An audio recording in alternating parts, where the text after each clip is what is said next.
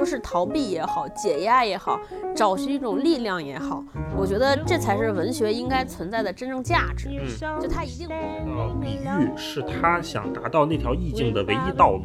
对，然后当你看完这本书的时候，你可以再去看看梵高的星夜呀、之类的哎真是这种画儿嗯，你会感觉到那种流动感，它其实在这种文艺作品里面是相通的，也是流动起来的。你会发现哦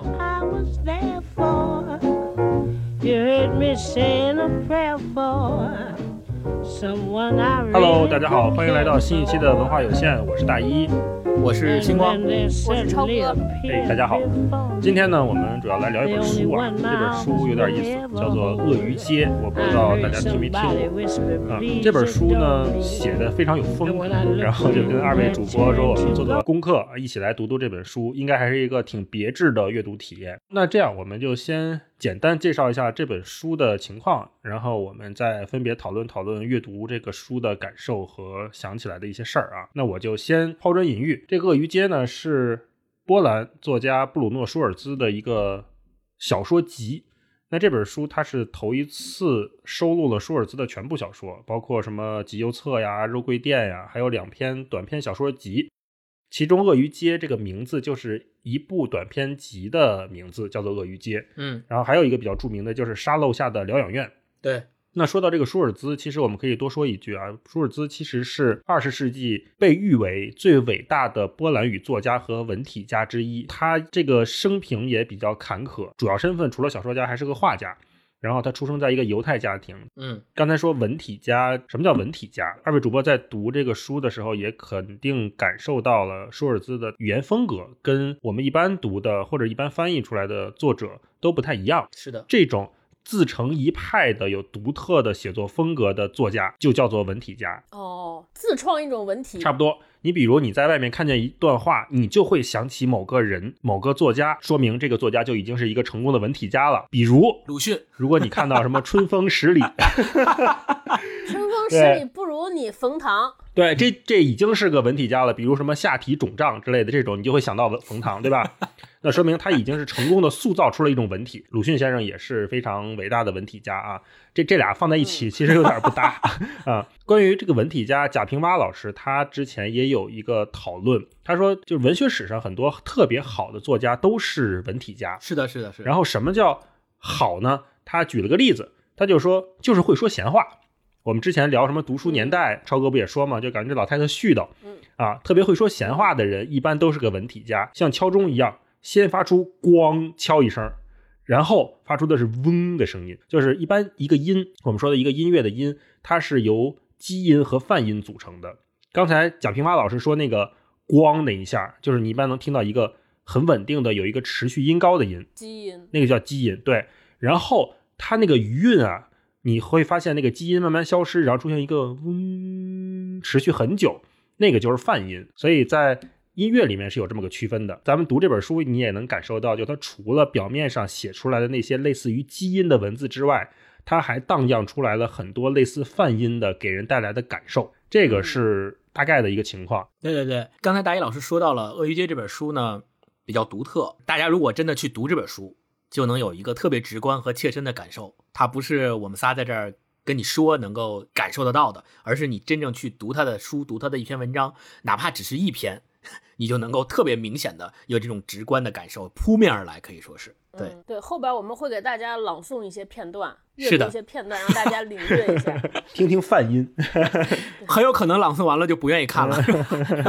然后我们说到他跟卡夫卡这个事儿呢，就是因为他被誉为呃二十世纪最伟大的波兰语作家，然后很多人会看着他的书之后，会天然的把他跟卡夫卡做一个对比，嗯因为大家觉得他跟卡夫卡的东西特别像，对，特别像。像就像在哪儿呢？第一是他的文章里面特别喜欢用这种比喻，然后也特别喜欢用那种各种各样的形容词，特别夸张的比喻，就夸张到什么程度？卡夫卡在《变形记》里面把人说都变成这个大虫子了，对吧？同样的，这个舒尔茨也是在他的小说里面经常就写说不是变成个鸟啊，就是变成个大蟑螂啊之类的，经常会有这种意象出现在他的小说里，所以大家认为他的这种写作手法和风格特别像卡夫卡。也有很多后世的这种小说的研究者和评论家会拿他们两个去做这种比较文学的对比。但是呢，如果你去真正去深入的去读舒尔茨，同时你去深入的去读卡夫卡，你会发现他们两个之间的差别也是很明显的。首先，我们说他们两个之间的相同点啊，身份上他们俩都是犹太人。嗯，舒尔茨是波兰的犹太人。卡夫卡是布拉格犹太人，这是第一个相似的地方。第二个相似的地方是他们两个对婚姻的态度哦，都是跟一个女孩订婚了，然后后来又解除婚约了，所以不太清楚他们这种文学家是为什么愿意喜欢干这种事儿啊。这是他们两个比较相似的地方。第三个，他们的生平或者说他们的遭遇是比较相似的。他们两个在生前其实他们的作品呢不太受重视，也没有获得那么大的名声，但是他们在死后。都是作品获得了广泛的认可和大家的推崇，嗯，对，这是一个比较重要的。另外一个就是他们两个所在的地方啊，被各种蹂躏过，这个可能跟他们的政治是相似的。是他，你想啊，舒尔茨住波兰，波兰自古以来就是一个被苏联和德国轮番蹂躏的地方，就不说了。卡夫卡也是被苏联跟纳粹。轮番蹂躏，然后颠沛流离这么一个过程。对对对，他们两个的小说刚才也是提到了，都是那种意识流，然后比较晦涩，比较难懂，同时给你的感觉是比较荒诞，不知道他到底在想想要写啥，想要表达啥。因为都是小说嘛，按咱们的理解，就是小说总要有一个主要的主人公吧，然后有一个情节吧，在小说里很难看出这些东西来，就很怪异。嗯，另外一个就是他们两个之间有一个特别紧密的联系，舒尔茨是卡夫卡的超级粉丝哦。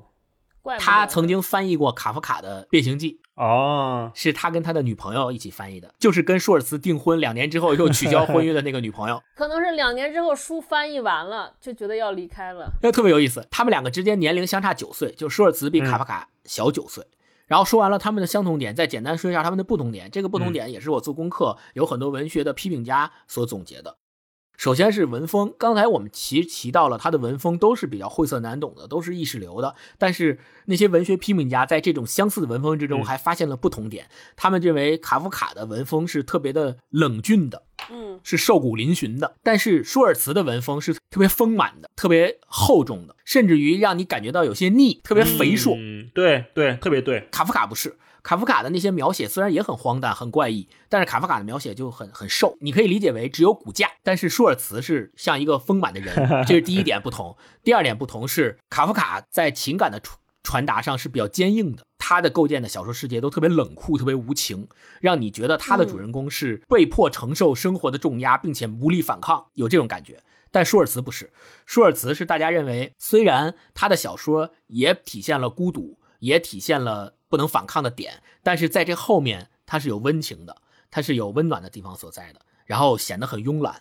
这个是大家对舒尔茨小说的一个总结。如果你去真正去读舒尔茨的东西，你会有更加直观的感受，比我们给你说的这些要更直观。对对，那说到直观感受，其实《鳄鱼街》不光是一个文学作品，它还在八六年的时候有过一个短片电影。对，这个好像。超哥还看了是吧？对我昨天被迫做了一下功课。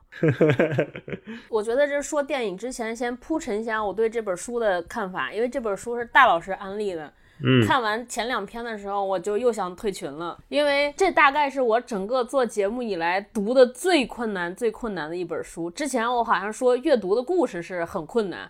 这个的难度大概就是阅读的故事的四倍，嗯，因为我本身就特别读不了这种就是细节描写特别多的文字。你看我对武侠小说就没有那么痴狂，因为就我想象力很差，所以他文字写的这些细节描写我想象不出来。所以就特别容易跑神儿，这本书就成了我录节目以来睡得最好的一本书，因为你看着看着就睡着，特别像刚做冥想的人，就是让你想象一个这个，想象一下你就睡着了。这个书也是一开始你是容易老跑神儿、老散跑，因为你不知道他在描写什么。接下来 你认真跟着他的描写走的话，因为离你生活很远，而且很散，你就睡着了。就是精力集中想一个事情，且这个事情和你无关，你就特别容易睡着。对对，所以我看着嗯看着就睡着了，看着看着就睡着了，特别 困难。但是因为录节目，你看这就是有节目的好处，支撑着你说不行啊，不能落后啊，对吧？就是咬牙看。短片电影它其实是个二十分钟的短的动画片儿，好像还提名过金棕榈奖。嗯哎，因为看文字的时候，你觉得它描写的那些场景离你特别远，尤其对我来说，你很难想象。但是看这个动画片儿的时候，你突然突然间能够把书里边描写的那个东西，有一些点是具象化，能够让你抓住的。它是一个逐格动画片儿，每一个动作它都用一个照片拍下来连在一起。它里边用的这些陶土的人物形象也特别奇异，非常的鬼魅，非常暗黑，都是一些没有眼睛、没有大脑的这些像骨架一样的东西。这些人穿的这些衣服也很破烂，每个人的表现阴森恐怖。因为鳄鱼街它本身的背景就是描述了一个在大城市里边被遗弃、特别荒芜的这么一个街区，有点像我们讲的那个东北老工业基地的那种荒蛮和破落。烟粉街，对。这个动画片里边那个形象营造的就和他非常契合。他这个故事设定特别有意思，是有一个真人，他向下看，从一个小孔里边找到了一个放映机，但是放映机已经尘封已久。然后他想看怎么办？他吐了口嗯吐沫向下看，然后就开始了这些人偶上场，然后开始表演。有个上帝视角，对对对，上帝视角，主角只有三波人，一个是一个主人公，影评人说这个主人公就代表了舒尔茨自己，还有一批就是像裁缝一样的人，他们没有脑袋，也没有眼睛。很多人说这一批裁缝可能就象征着统治者，还有一些人说就是象征着这个社区普通老百姓，然后还有一个是小男孩儿。但是这三者之间什么关系我也没看懂。总之，这个情节我其实也没大概没看懂，但是这种老旧晦涩、吱吱呀呀的声音描写的淋漓尽致，它里边有好多象征意义的东西，有螺丝钉。有这些没有眼睛、没有大脑的人，还有一块鲜血淋漓的肉，有点像内脏之类的东西，嗯它反复出现。我觉得这应该是有象征意义的，但是象征了啥我也没看懂，跟我看他小说的感觉是一样的，就是不明觉厉。虽然看不懂，但是觉得很厉害。对，大概就是这样。嗯嗯，超哥刚刚说的那个电影儿，我虽然没看过，但是从他的描述里面，他不是说是一个定格动画嘛，所以我就想到了特别有名的蒂姆·波顿，哦可能有点类似于蒂姆·波顿所拍的那些定格动画。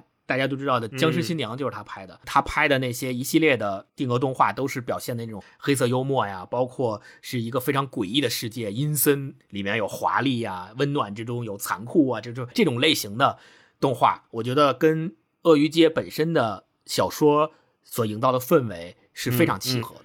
那个定格动画里面，刚才超哥说有一个主人公长得很像舒尔兹，嗯，那个我理解应该就是舒尔兹本人，因为长得实在是太像了。对，倒三角脸。对，然后那个动画片儿如果心理承受能力不是太好的朋友，我就不建议看了。就是如果你没有看恐怖片或者是这种意识流的爱好的话，就算了，因为还是有一点阴森，不像刚才我们描述这个书的时候，像星光刚才介绍他跟卡夫卡对比，就它是一个特别华丽、臃肿、五彩纷飞的那种状态。他应该是把整个鳄鱼街里面最灰暗的部分拿出来拍了一个动画片，对，有点像《电锯惊魂》里边的那个 I wanna play a game，就里面那个人偶的那个状态。你了解的话，你应该知道我在说什么。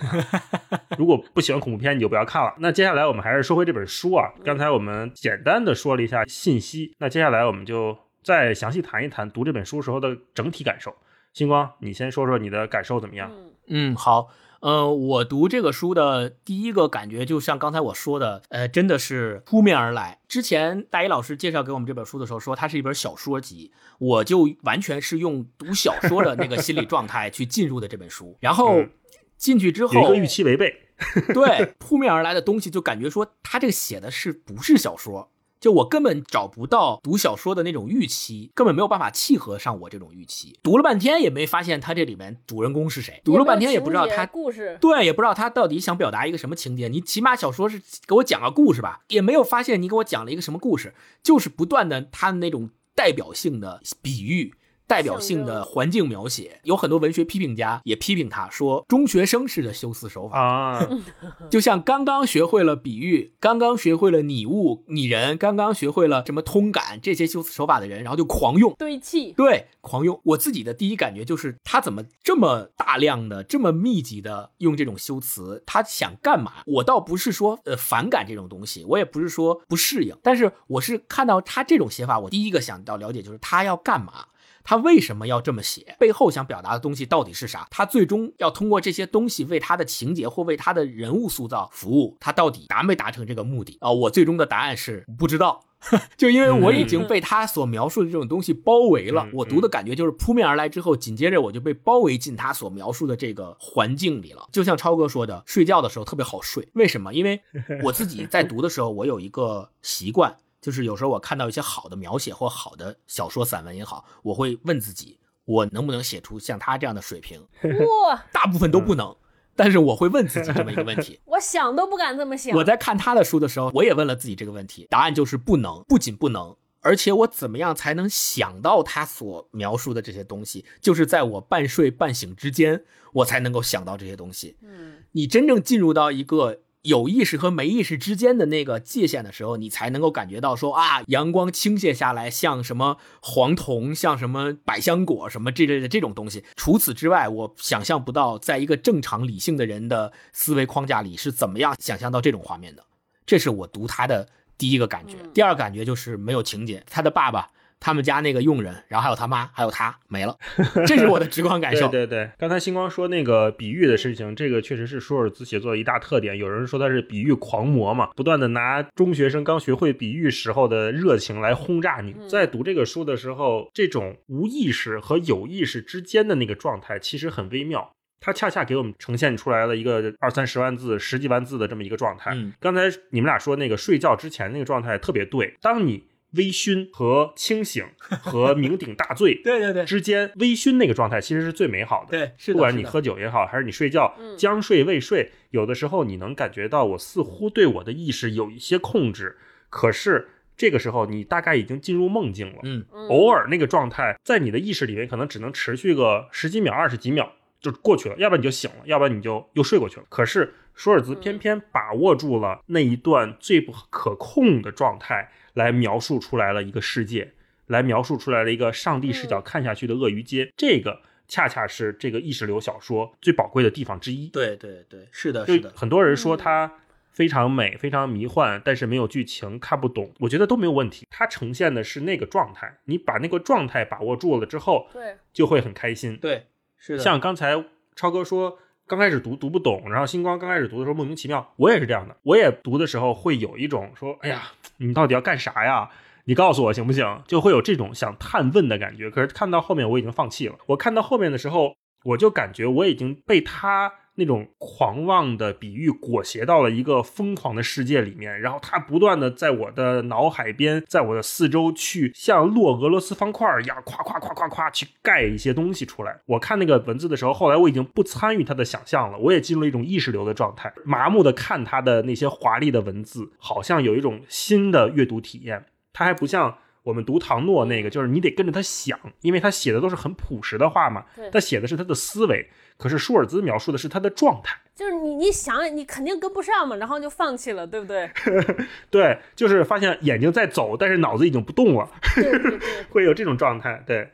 嗯嗯，大一老师刚刚说那个状态，我特别认可，就是所谓微醺。到后来他说他都不去用理性去思考他描写的这个东西到底是啥，本体是啥，喻体是啥，他为什么在这儿描写这个，他的目的是啥？不想了，他怎么写我就怎么看，然后我也不去思考后面理性的东西。这就像什么？像喝酒，最开始的时候你喝酒，你能品出这个酒的味道。等到你喝到一定程度，你喝多了，世界在你面前已经开始模糊起来的时候，你再喝，你就不知道这酒到底啥味儿了。再喝你就跟喝水一样了，你就没有感觉了，你就已经不知道你自己到底还能喝多少量了。然后你再喝，你就断片了。对，所以它恰好是处于那个断片之前，把控的特别好。没错，断片这个，我就想说一个特别好玩的三个细节。我读书的时候分，因为我是在 Kindle 上看的。它是这样的，Kindle 上因为会显示有多少个人在这个地方进行了标注。第一篇上来的时候，你就看那一页前两页，哇，好多人在标注。看完之后到中间之后就没有了，一直到最后又没有了。我就能想象大家的心路历程肯定跟我是一样的。因为大家刚翻开的时候，没有人见过这种小说，就觉得哇，描写的太好了。结果发现这一篇全是就不标注了。翻完第一篇，发现从中间到后来每一篇都是这样，还比这个还可怕。然后大家也就放弃了，可能也是看不懂了。看到中间已经快喝断片了。对，所以这是第一个细节。第二个细节就是因为我从来没有听说过这个作家，大老师给我推荐完，然后我他刚开始看第一篇的时候，我说哎。就感觉他每一个描述都是一幅画，就他画面感非常强。大老师跟我说说啊，对了，说他就是个画家本身。对。然后我一开始看，我说哦，怪不得画面感这么强。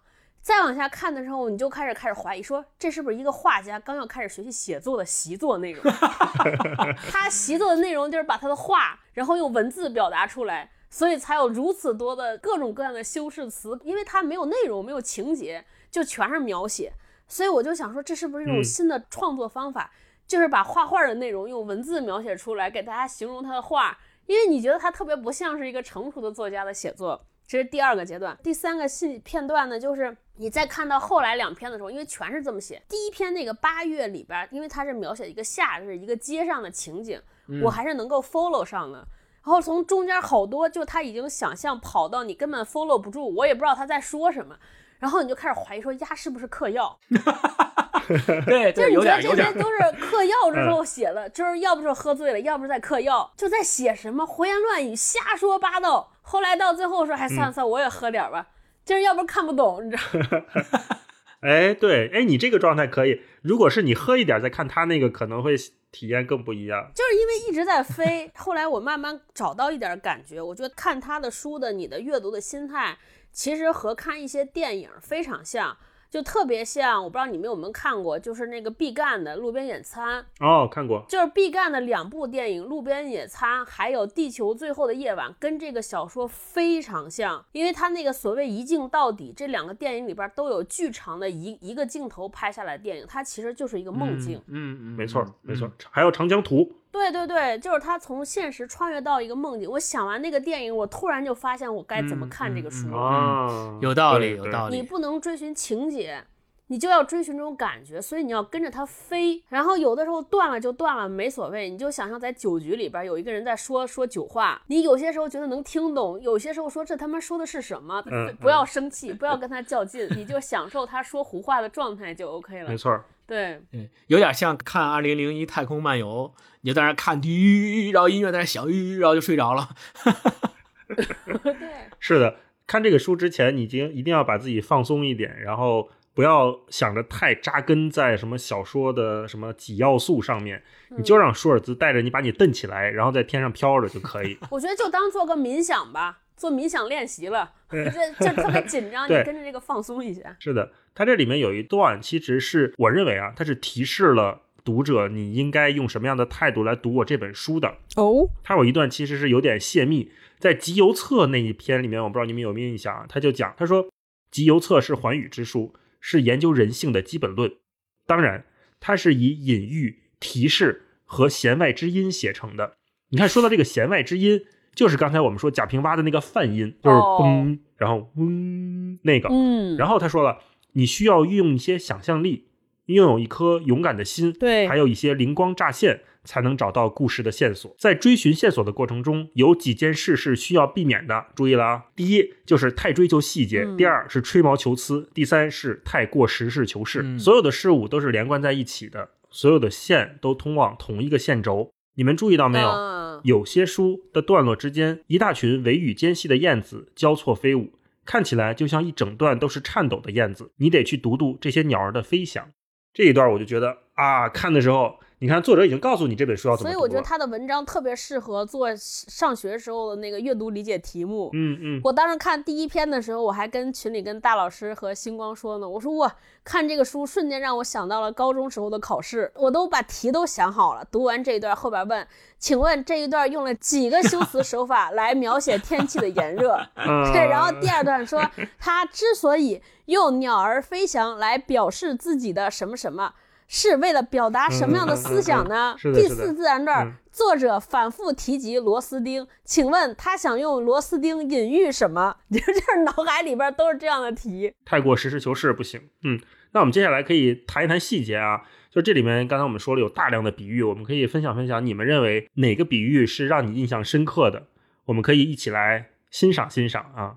那先从星光开始。朗读比赛开始了，是不是？补充一下上一趴，我还有一个感受就是做功课的时候也看到了他的照片儿，然后看到了别的文学评论家对他作品的评价，然后咱们三个人在这之前群里面讨论的时候，我说我感觉看他这个写的东西很像看伊藤润二的恐怖片儿。我为什么比喜欢看伊藤润二的恐怖片儿？就他画的确实有些挺恶心的，但是他那个恶心的程度吧，让你看完以后心里特爽。嗯，我不知道为什么，也有可能是心理变态吧，或者怎么样。但是大家好多人 都是一样的，就觉得啊好恶心啊，什么玩意儿，密孔之类的这种。但是你看完之后觉得很爽，得到了释放。对，有一种释放感。然后同时读舒尔茨这个小说也是，你觉得他写的什么呀？这么复杂，至于吗？写这么油腻？但是你读完之后，你会觉得同样也是有一种释放感，觉得读起来嗯很爽。我举个例子啊，呃，咱们就从刚开始读来吧。他这鳄鱼街的第一篇就叫八月，八月大家都知道是一个酷暑嘛，就是大夏天嘛。那他怎么写的呢？他写的是空气的条带在寂静中颤抖，一块块阳光在地板上做着燃烧的白日梦，手摇风琴的旋律从夏日金黄色静脉的深处流出，不知从什么地方传来钢琴的旋律，不断重复弹奏着两三节副歌，音乐晕倒在阳光中白色的人行道上。哦，音乐晕倒了，你读完之后，你就会觉得这个描写太牛了，就是嗯，高中生，嗯你能写出这样的比喻，我告诉你说，绝对是一类文儿。嗯，是的，因为就被晒晕了嘛。这段星光说这段我也标注了，我觉得他第一句，你看我就知道会念重，大概率可能我们只认真标注了前三篇，所以很多都是一样的。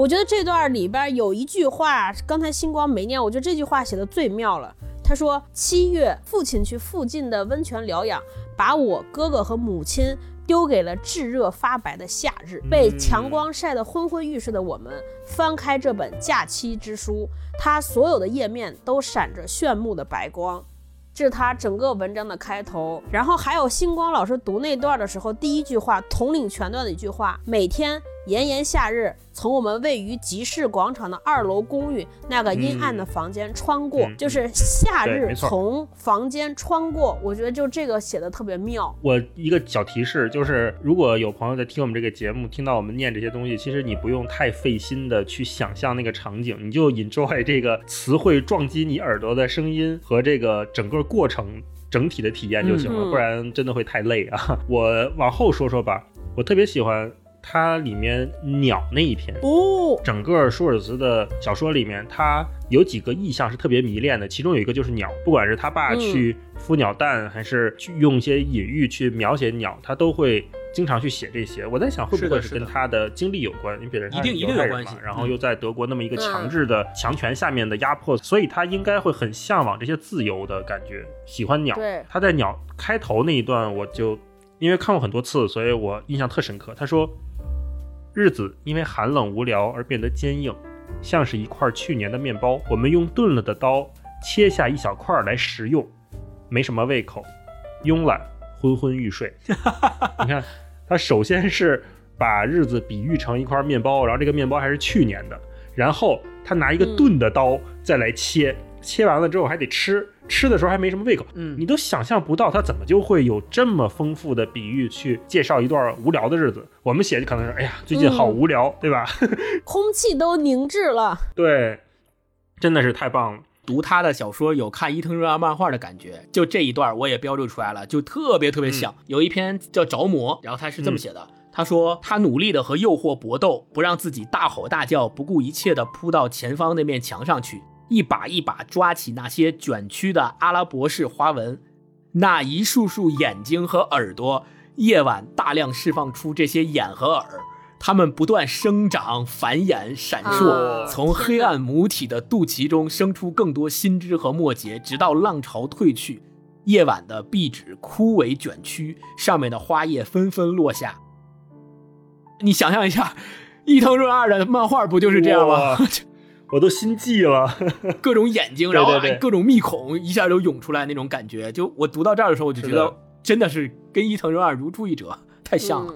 嗯，这个小说集里边有好几篇都是写他的父亲嘛，好几段我都留给我留下特别深刻的印象。就第一段就是刚才大老师说鸟的那个前一篇，就是他父亲有一天本身是个兢兢业业的一个小店的开小店的店主，然后突然间有一天就开始养鸟，就整个用我们说就人生放飞了，嗯，然后养了好多鸟，孵了各种各样的鸟蛋，然后把他们家弄得乱七八糟的，然后有一个屋子基本住不了人了，全是各种各样的鸟。然后有一天他们家那个佣人叫阿德拉，实在受不了了，觉得这些又臭又吵，然后有一天开开窗户，把他父亲的这些鸟全轰出去了。全都放走了。对，他说有一天在我们大扫除的时候，阿德拉突然的出现在父亲的鸟类王国。他站在门边，绝望的闻着充斥房间的恶臭，看着粘在地板、桌子和家具上成堆的鸟粪。他很快做出了决定，打开窗户，挥舞着手中那根长扫帚，把一整个房间的鸟儿搅动了起来。一大片羽毛和翅膀组成的可怕云团，伴随着尖叫腾空而起。在那风暴的中心，阿德拉像是酒神愤怒的女祭司，挥着酒神杖，跳着毁灭之舞。父亲和那些鸟儿一起挥舞双臂，惊恐万分地试图飞到空中去。慢慢的，那片翅膀的云团越来越稀疏，最后战场上只剩下精疲力竭、喘个不停的阿德拉，还有父亲带着忧虑和羞愧的神情，准备好接受任何形式的投降。过了一会儿，父亲走下楼，走出了自己的领土。他是一个被击溃的人，一位刚刚失去了自己宝座和王国的被流放的国王。我就觉得他整个这动态描写的很完整，就是鸟飞起来怎么样，嗯然后他父亲是什么样的形态，特别好。太棒了，太棒了！这段我也标了，我本来也想念，结果念重了。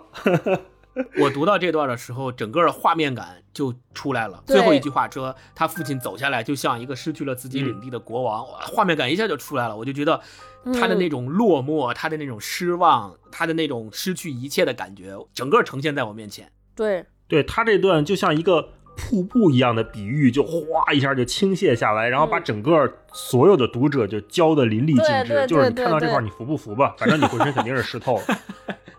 对对是是，那我分享一段啊，我特别印象深刻的是，他有一篇叫《论裁缝的人偶》，里面有一段关于环境的描写。这个呢是跟我的个人兴趣爱好非常相关的。它是描写了这个房间已经被遗弃了很久之后的那个状态。啊，废墟，废墟探险，是的，而且还必须是废墟拍照。我我在想，如果是有人通过他这个去画一幅画出来，那真的是一个太完美的，呃，可能画不出来。他在讲所有地板的裂缝、所有家具的边缘和所有的门框上，都长出了细细的枝叶，用闪烁的树冠、细致的叶片填满了灰色的空间。它像是温室里镂空的树丛，充满了丝雨和点点金光，不停摇曳生姿，带着虚幻愉悦的春天的气息。在床的旁边有许多灯盏的吊灯之下，一丛柔弱的树木沿着衣柜生长，它们在上方像瀑布一样向四面喷洒出闪闪发光的茂密树冠，一直长到描绘着天空的天花板，让它溅满了点点的叶绿素。在树叶之间，红色与白色的巨大花朵加速生长，在我面前绽放，把粉色的花心掏了出来，将自己淹没。接着，它们一片一片地失去了自己的花瓣，在怒放之后迅速凋谢。太棒了，太棒了！！我看这一段的时候，就想起我去的很多废墟里面，当年久失修，其实用不了几年，世界就会重新被植物接管，然后植物蔓延到这些人类的遗迹之后，产生出来的那个景象，那种冲击感，我从来没有能完整的把那种感觉描述出来。但是看舒尔兹的这一部分的时候，我发现了，我靠，就是这样的，真的是太美了。嗯，下次再去废墟探险拍照片发朋友圈的时候，文案可以用他的了。已经用过了。你看有文化就是好。整个的小说里边，就他父亲一直在是一个患到病，极致了最后直至去离去的这么一个整个的全过程。刚才我读的那个鸟那段，可能是刚刚犯病的开端。然后这个我读现在这部分呢，是一个中间的一个病比较重的一个阶段啊。再铺垫一下，他前面就会发现他父亲先是跟鸟各种各样的玩，然后把鸟轰走了之后，他父亲就每天时而正常，时而癫痫，就是那个大家好像已经习惯他的癫狂，也不理他了。他他父亲就始终活在一个自己的小世界里边。然后他就开始描写他父亲，他说，慢慢的。他的消失不再给我们留下任何深刻的印象，我们已经习以为常。当他在好多天后再次出现，变矮变瘦了好几寸，这也不再引起我们的注意。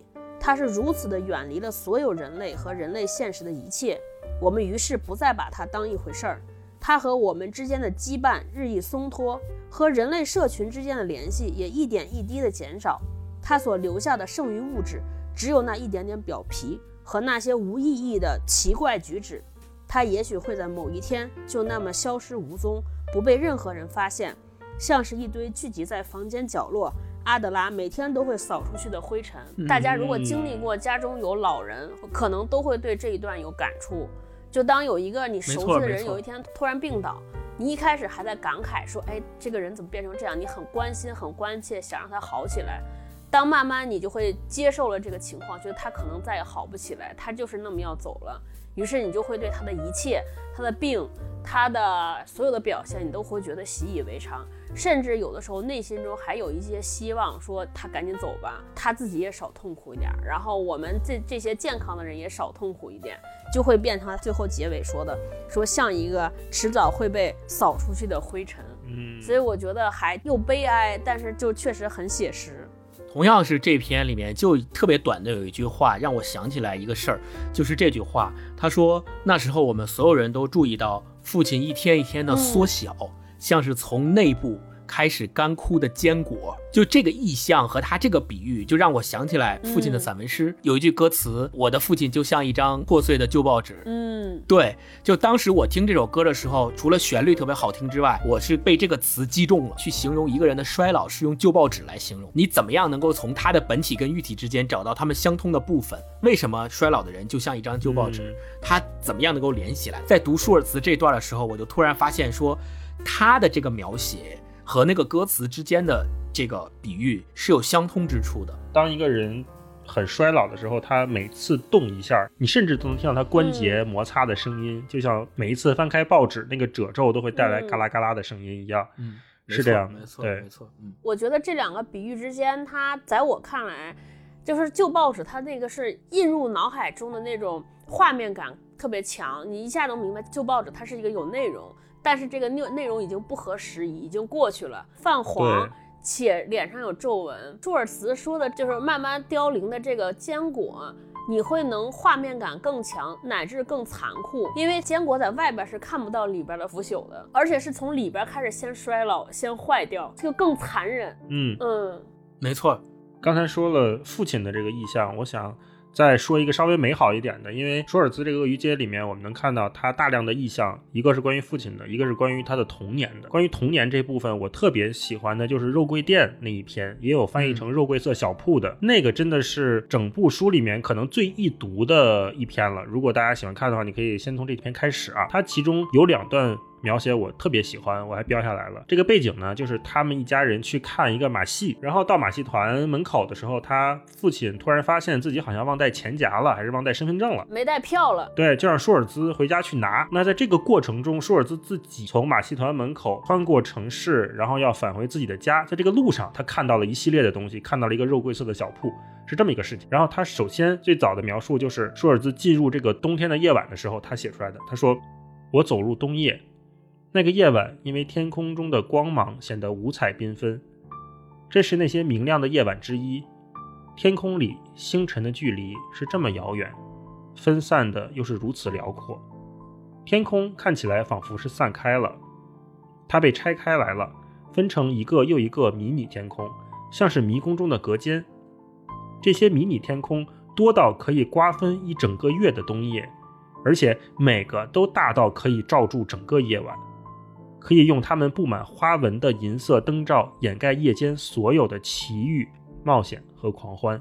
嗯，这是他写冬夜，然后后面的奇遇和冒险、狂欢，我觉得是一个太棒的描写了。因为你当以一个儿童的视角，你去观察这个世界的时候，就我们回想自己啊，你在一个七八岁的年龄，你看这个世界，你看一切都是仰望的，你看一切都是神秘未知的。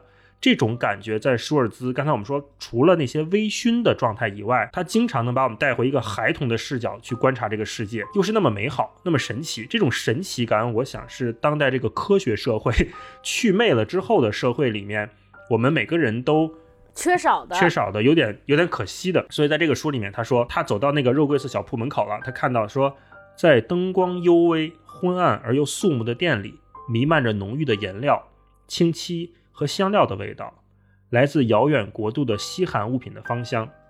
你可以在那里找到烟火、魔法匣子、早已消亡的国家的邮票、中国的印花纸、靛青、马拉巴尔的松香、珍奇昆虫的卵、鹦鹉、巨嘴鸟、活的火蝾螈和王蜥、曼德拉草根、纽伦堡的机械玩具、装在罐子里的小矮人、显微镜、望远镜，还有最重要的。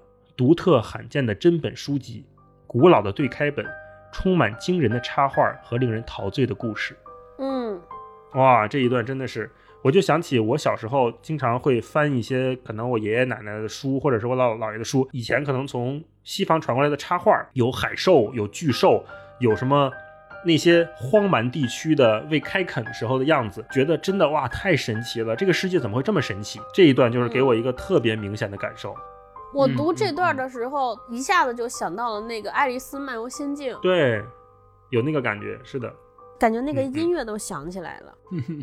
对，然后说到这儿，咱们刚才读了这么多舒尔茨书里面让我们印象非常深刻的片段，看到了他运用比喻、拟人、通感等等这些修辞手法的这种高明的地方，我就特别想探讨一个问题。之前我也说了嘛，很多人批评他的时候，或者说不喜欢他这种描写方式的人，会说他这是中学生的修辞手法嘛？你们觉得怎么样去区分究竟什么样的修辞手法？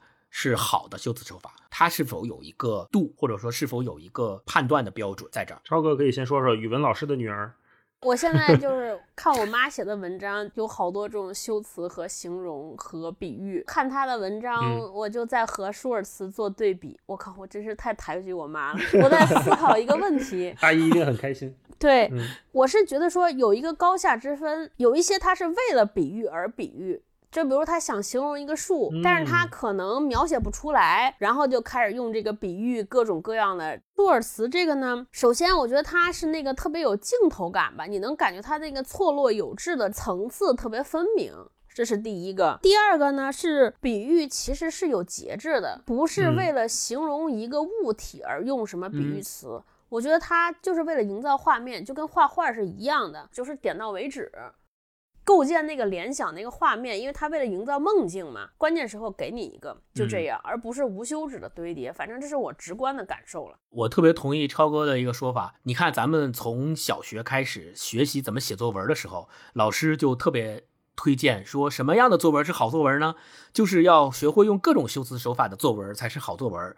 当你描述一个事物的时候，你一定要学会用比喻、用拟人、用通感、用什么各种白描、什么各种修辞手法来描写这个东西，这样才能证明你是一个会写作文的人。我们从小接受的教育都是这样，所以很多孩子，还有包括我们从小的时候写东西，就会刻意的，我就要想办法说，哎，这个东西它到底像啥？我一定要给这个东西找一个喻体。来比喻它才行，但舒尔茨不是。你要这么写的话，相当于你把修辞这件事儿变成了一个公式，变成了一个可以算出来的东西。好的文学作品一定不是通过这种算式方式的修辞做出来。没错，对对，这个逻辑关系我觉得特别重要。就是我们看舒尔兹的。作品我们能感觉到，比喻是他想达到那条意境的唯一道路。对，如果他不用比喻，他达不到这个意境。是的，这个也就是刚才咱们说的，你是到底是要写个比喻，还是我要到达一个地方？这个两者是区别是最本质的。对对。刚才像星光提这个问题，就是我们小时候学习作文的时候，我们都是说，哦，这块我得用一个比喻。对。所以我想，哦，我的目的就是用比喻。对，我的目的就是用比喻，所以要用比喻造个句，对吧？而不是说我要传达一个目前的感受，比喻是我的一一个工具、一个手段、嗯一条道路，这个是特别关键的一个。然后在舒尔茨的比喻里面，我觉得分两种，一个是特别准确的比喻，一个是特别意外的比喻。这两种在我看来是好比喻的两条判断标准。嗯你可以满足任意一个都可以。我想起来之前在网上看到一个呃，好像是翻译的国外的狱中奇思的一个帖子，里面有几个比喻，我觉得啊太棒了。他说山。是运动极其缓慢的波浪，你看这个比喻是不是就你很意外吧？想不到，对吧？那然后你一想，哦好像又很对。有一个说截屏是手机的自拍，嗯 就类似于这种嗯比喻有很多。看到这个我就会会心一笑啊、就觉得啊，你这真是太棒了。舒尔兹这个作品里面，我觉得很多也是这样的。你看到他的时候，你就会会心一笑，说：“哎，对呀、我怎么以前没想到？”是这样。我是觉得整个舒尔茨的那个书读下来，就他的这些比喻是构成他这种独特文体的一个方法，就是那种你说梦境，我们在真与不真之间恍恍惚惚这些来回跳转是怎么能建立起来我们这种感觉呢？它就是通过这些大量的比喻，就像刚才大老师读那个街。就是你孩童般的视角仰望星空看到的那些，有一些可能是真实的，有些是他想象出来的。就是在这种一真亦是的亦假之间，你突然觉得像是一个孩子闯到了一个梦境里边儿，他看到了这些，就是他的嗯跳跃感，他整个的那个文字的流动感，他画面的次序和流转，都是通过这样大量的比喻构造出来的。我觉得这个是好的，嗯。而且，嗯，我自己的一个经验就是，我觉得无就所有艺术，无论是影片还是电影，还是音乐，还是文字，我觉得好的东西它是流淌的，它是倾泻出来的。嗯，说看一个人乐器拉的好不好，琴弹的好不好，高低起伏的那种流转感很好。舒尔茨的这些比喻也是，你觉得不会读起来咯楞咯楞咯楞的，突然冒一个，突然冒一个，不知道从哪儿流出来的，你就觉得哇，好自然，就特别舒服。读这本书的时候，你可以真的像超哥所提到的那样，让自己微醺起来，给自己营造一个这样的环境。然后，当你看完这本书的时候，你可以再去看看梵高的星夜呀、哎之类的这种画儿，嗯你会感觉到那种流动感。它其实在这种嗯文艺作品里面是相通的，也是流动起来。你会发现，哦，它不是描写的一个静态的。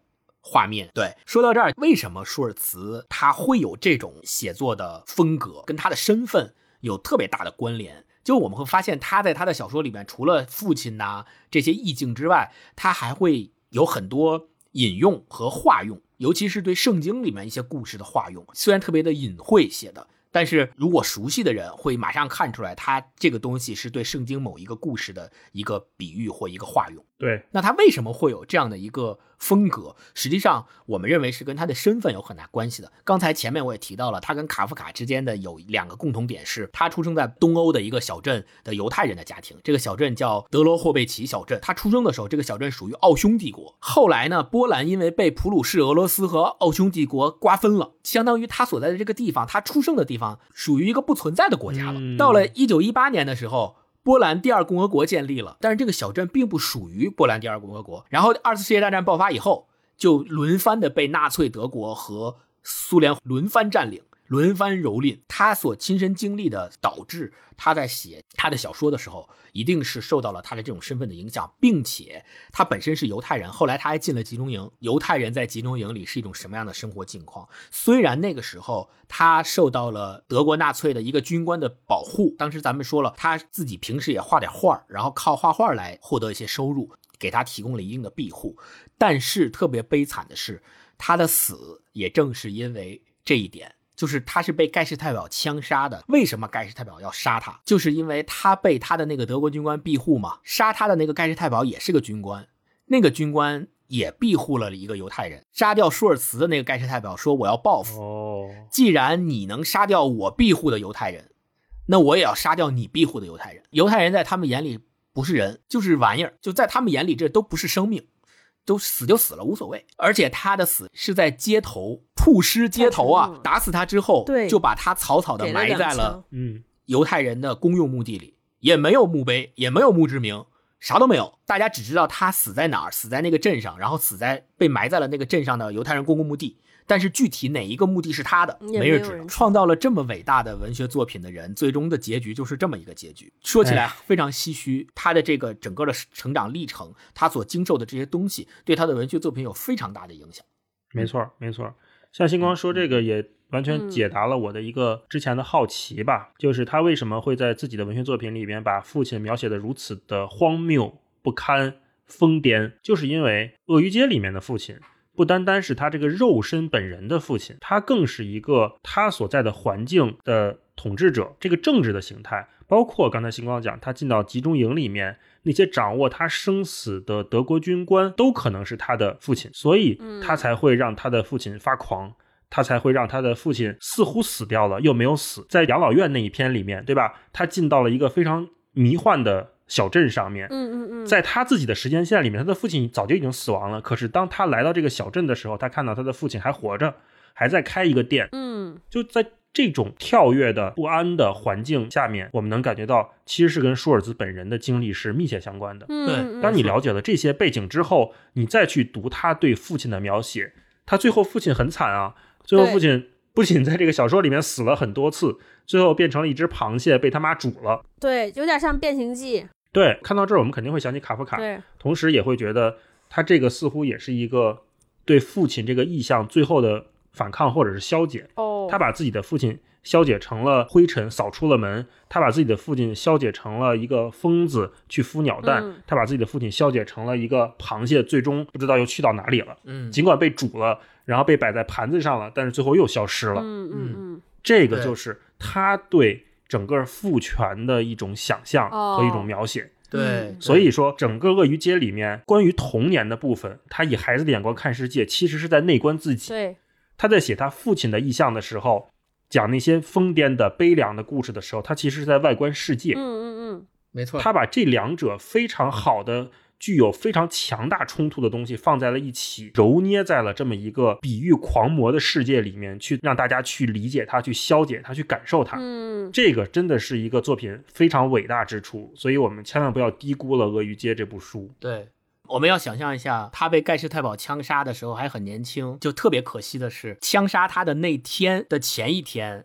刚好他有一个朋友帮他办好了非犹太人的证明，并且办好了他能够脱离这个境遇的一系列的材料。也就是说，如果他不在那天被枪杀，哦他完全可以脱离这个境遇，完全可以到另外一个国家去生活，很有可能不会死。嗯，平安的度过一生。对，然后他可能还会在后半生里面创造出更好的作品来给我们，但是这些都没有发生，就最终只留下了这一本短篇小说集里边的这些短篇小嗯说。，听你们俩聊的时候，我就觉得这就是一个伟大的作品的之所以伟大的原因，就是不同的人能从他那里边读到不同的意象，会有不同的感觉。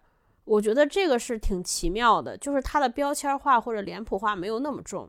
就如果大一老师不说刚才那个解读的时候，因为读的时候对这个作者本人的生平和对作者的故事完全没有任何了解，就是我读的时候直观感受是啥？第一个，我能感觉到他应该是一个过得非常不顺遂的人，因为他文章里边那种阴森或者灰暗或者那种沉痛的部分，我是能隐约感觉到的。同时，我又觉得他应该内心是一个挺天真的人，一度认为说他是不是在用这种瑰丽的比喻，这种像梦境一样的描写，强迫自己抽离出那个痛苦的现实。是的，我觉得他可能是一个逃避或者一个自我美化，这是一个感觉。另外呢，就是描写那个父亲，我的感觉还跟大老师有点不一样。就是我当时第一感觉，我就一直觉得说他可能在父亲的身上，童年还有这种对美好的所有的东西是他的想象。那父亲身上寄托了他自己真实的感觉，比如说尤其鸟那一章，他想变成鸟，他想走，但是呢，想尽一切办法想逃避，又逃避不了，然后被拉回现实，被所有人家里的人也不理解，最后被藐视。我就觉得他可能父亲的这部分像是现实，就像大老师说的，嗯就是外观这个世界揉杂了他自己的经历，他身边人的经历，就是普通老百姓的经历，都在写在他父亲身上。那些嗯美好的地方是他的想象，或者说他理想中想要到达的那个地方。没错，我是这么感觉的。嗯我觉得好多好像写作的天才身上都有这样的相同的特质，就是他其实是有一个挺悲伤的悲剧的内核，但是他的最里边那一块儿还是心向光明的。比如说我们知道的像普希金啊，就我觉得这些作家都是年轻。然后生活肯定经过了挺多的灰暗，激发他们创作冲动嘛。但是内心当中都有一点点理想和天真和单纯，嗯嗯，所以才综合他们写出这么多流芳百世的作品，就还挺感慨的。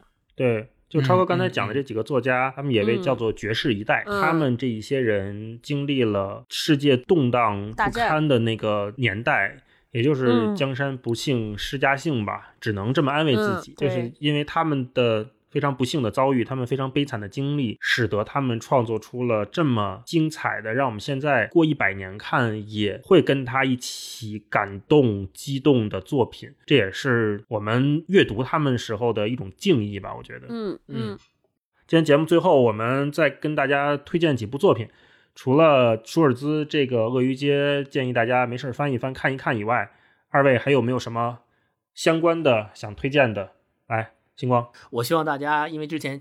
呃，前面说到了他跟卡夫卡之间的对比嘛，就是推荐大家在读《鳄鱼街》的时候，也能够对比一下卡夫卡，更深刻的体会到舒尔茨的独特之处在哪儿。然后，如果是想要更多的去读意识流的一些小说的话，像呃普鲁斯特呀什么的，这些都可以去看。当然，但普鲁斯特比较长了。最近我发现了后浪出了普鲁斯特的《追忆似水年华》的漫画版啊，推荐大家如果不想读书的话，可以去看漫画版，还是不错的。大家。可以就是读一下刚才说的这个大老师说的爵士一代的作品，为什么呢？我们每个人都说中年危机，就大家都觉得自己特别苦，生活在这个时代特别苦。但是和那些人相处的时代相比，我觉得我们这个时代简直是算不上什么，已经很幸福了。我觉得是能从那些作品里边，有的时候你说是逃避也好，解压也好，找寻一种力量也好。我觉得这才是文学应该存在的真正价值。嗯，就它一定不是为了消磨时间，当然你你把它用来消磨时间也很好，但是一定是你从中里边能寻找到力量。我觉得这还挺好玩的。嗯，没错。那我最后跟大家有一个小的个人分享吧。我是觉得读《鳄鱼街》的时候啊，你真的不用从头到尾一字一句的那么顺着看下来。你不是那么有时间的话，你完全可以随便翻开一页，随时进入，随时往下读。对。本身我们刚前面说它剧情性没那么强，其实哪跟哪都不挨着啊。其实完全可以就随便打开感受它比喻那些隐喻给你带来的视觉上的和思想上的冲击。你如果喜欢，你就继续往下读；如果你不喜欢，你就放下看别的，完全没有问题。说到推荐的作品，我其实是蛮想推荐骆以军的，因为嗯，骆以军他也个人非常喜欢布鲁诺·舒尔兹，他在不同的场合里面都频繁提到肉桂色的小铺这个。作品，然后骆以军其实也是一个非常棒的文体家，他是台湾的小说家嘛。然后最著名的作品应该是《西夏旅馆》，是一个三本蛮厚的一部作品。嗯，我不建议大家从这个开始读啊。如果你对这种非常美妙曼妙的比喻感兴趣的话，完全可以从骆以军的《脸之书》开始看起。脸就是我们那个人长的这个脸，《脸之书》。《脸之书》是两本非常薄的小随笔集，也可以认为是非常短的短篇小说集。它里面。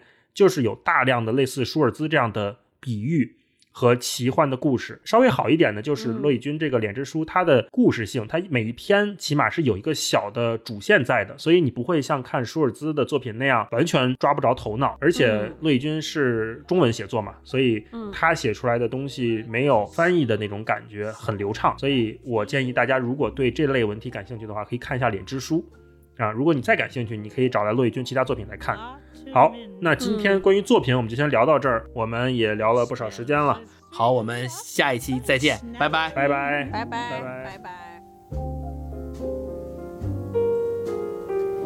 Glittering crowds and shimmering clouds and canyons of steel. They're making me feel